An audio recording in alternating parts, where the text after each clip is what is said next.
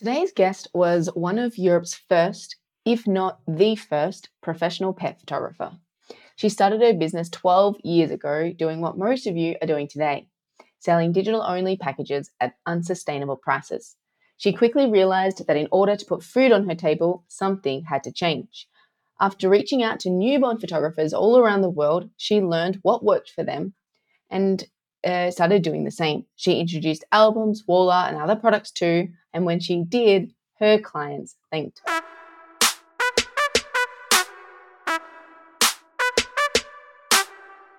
Welcome to the Pet Photographers Club. Tune in as experts share their insights to help grow your business with higher sales, creative marketing, and kick arse business strategies. Now, on to the show.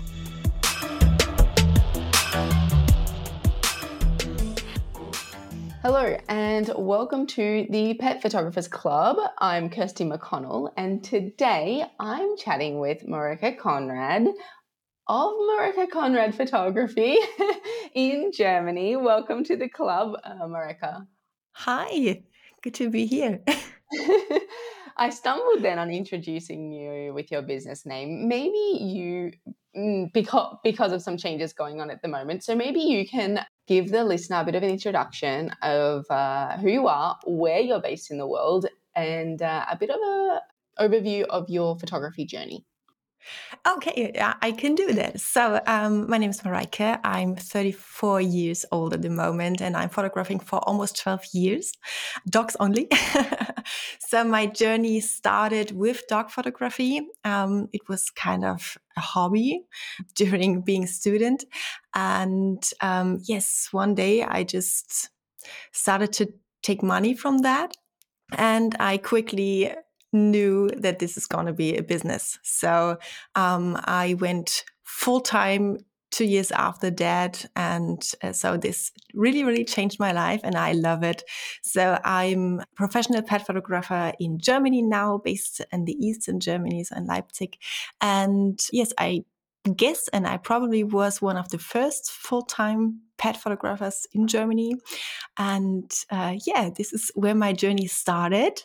And I could never, ever, ever imagine doing something else because I really love it. I'm, um, I'm shooting outdoors only. So um, I'm, yeah, I do this very kind of natural, authentic, um, colorful, vibrant images um, of dogs and their people. So this is, yeah, what I specialized in. Mm-hmm. And um, yeah, I also specialized in selling products. So this is kind of what we hear today, I guess. Definitely. And yeah, yeah. I also was one of the first ones really selling products with pet photography, and um, yeah, never could imagine doing anything else. I love it. I really love it. My clients do love it, and yeah, this is what I'm very, very passionate for. So, Mareike, you just said um, you were most likely the first in Germany. I would argue probably in mainland Europe, in fact. I mean, mm-hmm. I haven't seen any other photographer. So this was 10 years ago. So for the listener who maybe you're in a country where you're one of the first or it's still developing there, I mean, Mareike, you can really relate you know to that photographer who who is trying to push the genre yes. there me too because it was the same in australia when i was there 10 years ago as well how old are we okay so not only did you start an entire genre basically in in mm-hmm. Germany and or mainland Europe, but also you introduce product to those clients who well, I guess they didn't really know another way. They only knew what you were offering because there was no other pet photographer, right? Or did you have clients that were coming to you, you know, you know, they'd already had a wedding photographer or they'd already had newborn photos or something like that. And so they had a bit of an idea how photography works in whatever version they'd experienced? What was kind of what did it look like 10 years ago for you? Um, no, it wasn't like uh, the clients are asking for that. it's just I was offering what all the others were offering. So it's like maybe everybody is in kind of the same situation. So when you're offering pair photography, it's like, oh, just I want to look what the others are doing and maybe um, take the same prices as them and do some kind of packaging. And um, yeah, this was what I was doing also. So and then one day I just sat down and thought this this won't work there won't ever be enough money to pay me for what I'm doing here. And so this was when I uh, reached out to to other photographers, and I just found the concept of IPS and selling products um, with newborn um, from other newborn photographers and something like this in America and Australia. And so this was kind of um, interesting for me. And I just thought about what in the hell are they doing? And why does anybody pay them $5,000 for a photography shoot? so, um, this was the way it started. And um, I just was so jealous. I just wanted to also get on the train and uh, sell products and make make money from that because I was very really passionate about it. My clients loved what I'm doing. They were always over the moon with their pictures, but I wasn't when it came to um, being paid. So it's just, it was just low. So this was the only option I had for me because I also wanted to go full time. And yeah, then I stumbled over that and I just tried and I tried and I tried and I tried and I started to sell products and I did everything I, I, I can and I offered them everything I had, and they mm-hmm. just loved it. They just loved it, and uh, yeah. So this was when I when it all started. So I just to to recap, I knew that I could never go full time with the amount of money I'm um, I, I charged at this moment ten years ago. So uh, this was when I just looked what can I do different, and then I found products and I fell in love. Mm-hmm. and my clients did also. okay, so let's fast forward. So, actually, first of all, 10 years ago, you were selling then what, when you very first started, just digital files? Is that what you were set up in the, the very beginning?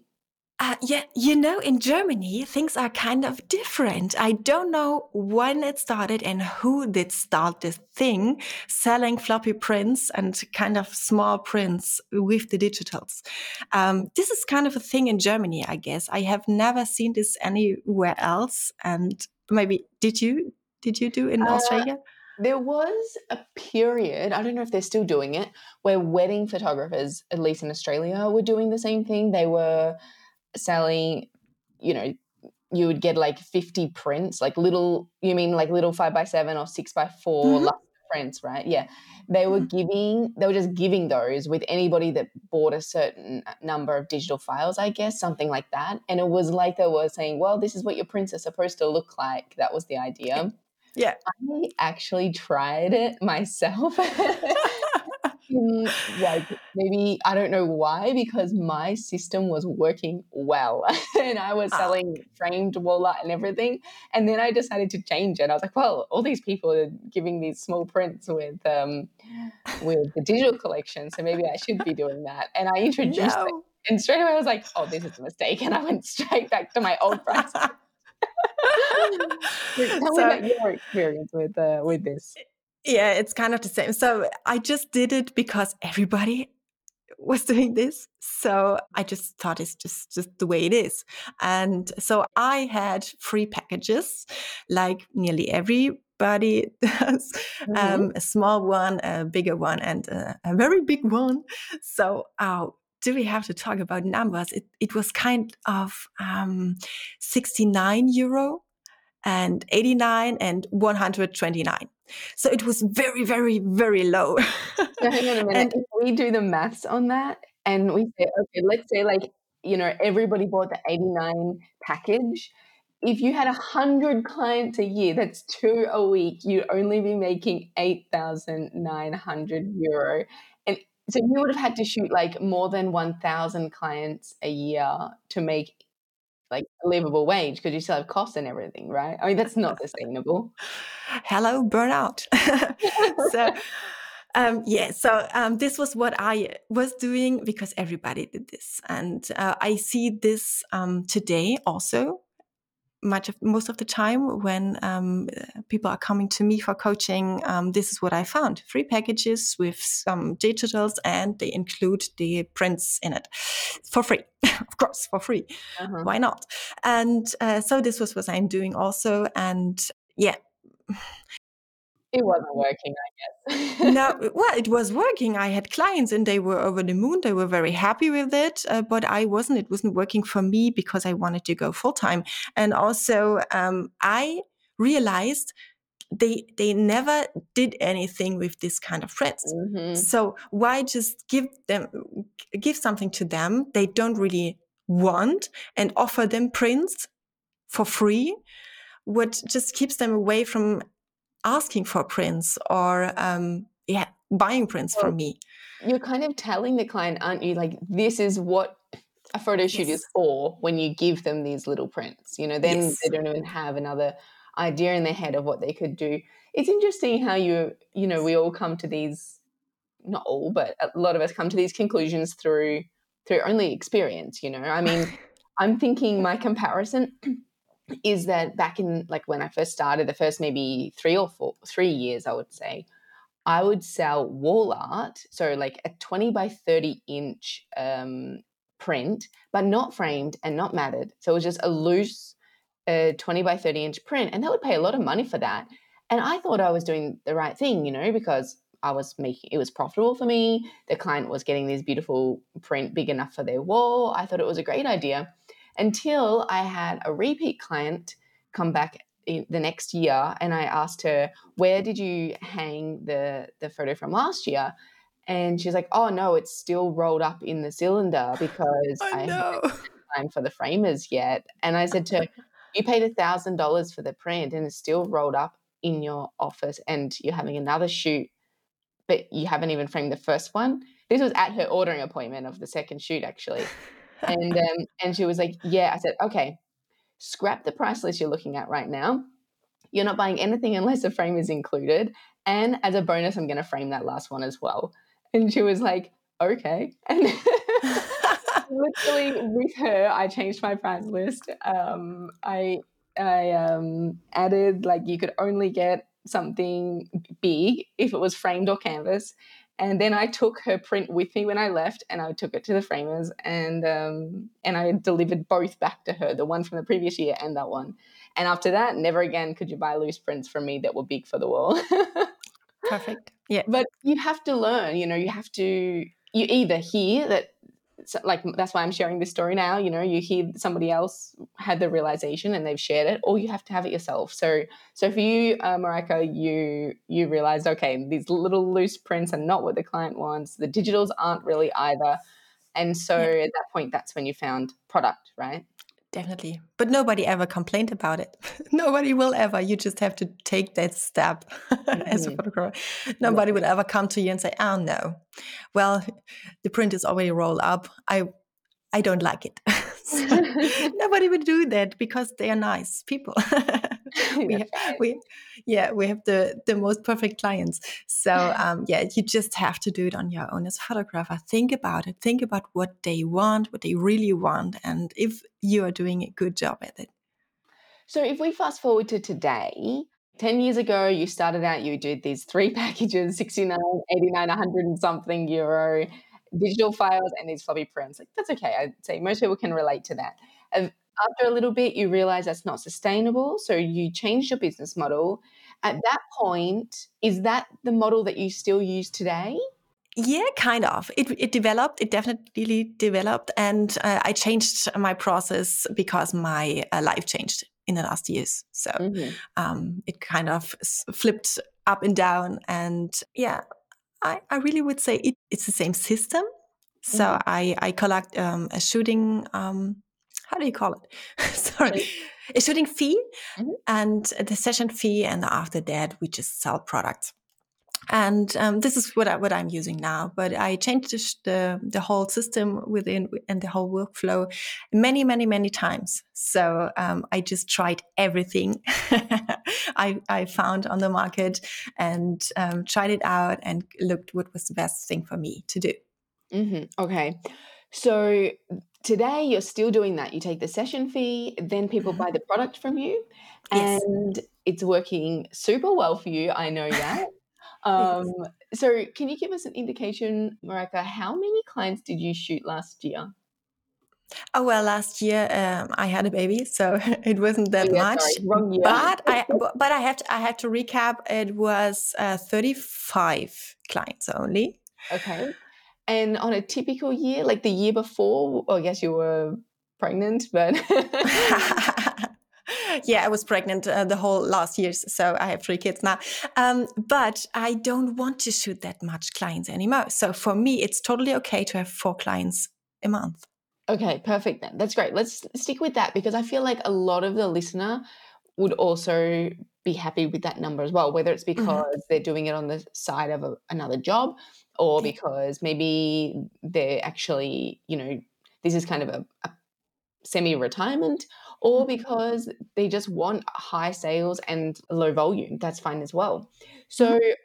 I'm going to break in a second so that we can keep some great details of this in particular for the members. But just before we do that, would you be happy to give an indication of what your average spend is, Mareike? Yes, my average client spends uh, between uh, one nine and two and a half thousand euro with me.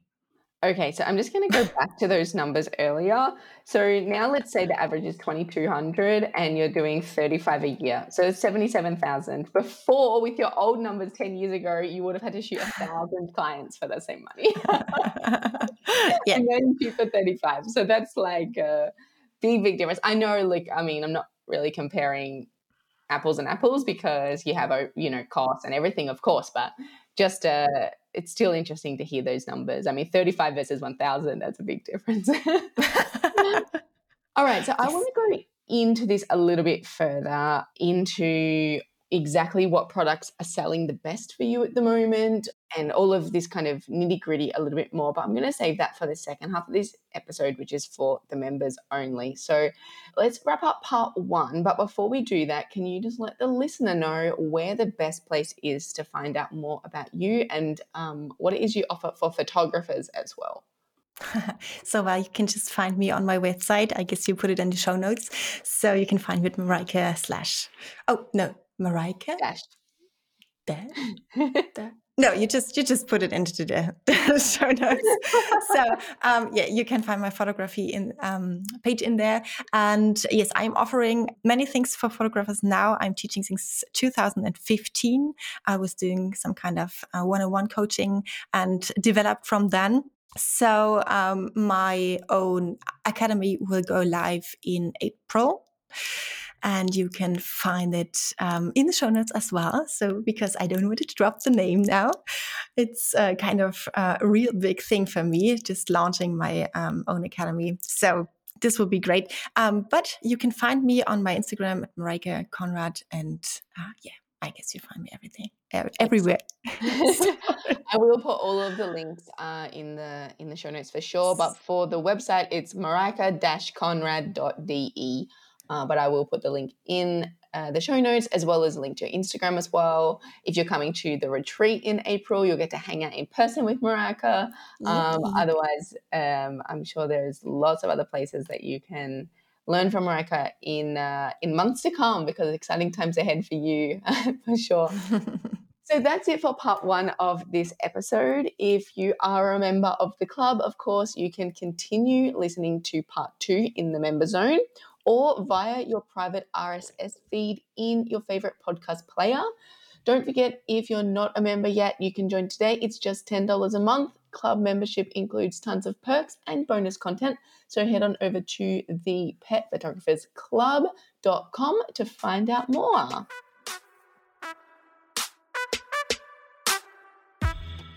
Thanks for listening to the Pet Photographers Club. To subscribe to the podcast, check out other episodes, and keep up to date, head to thepetphotographersclub.com.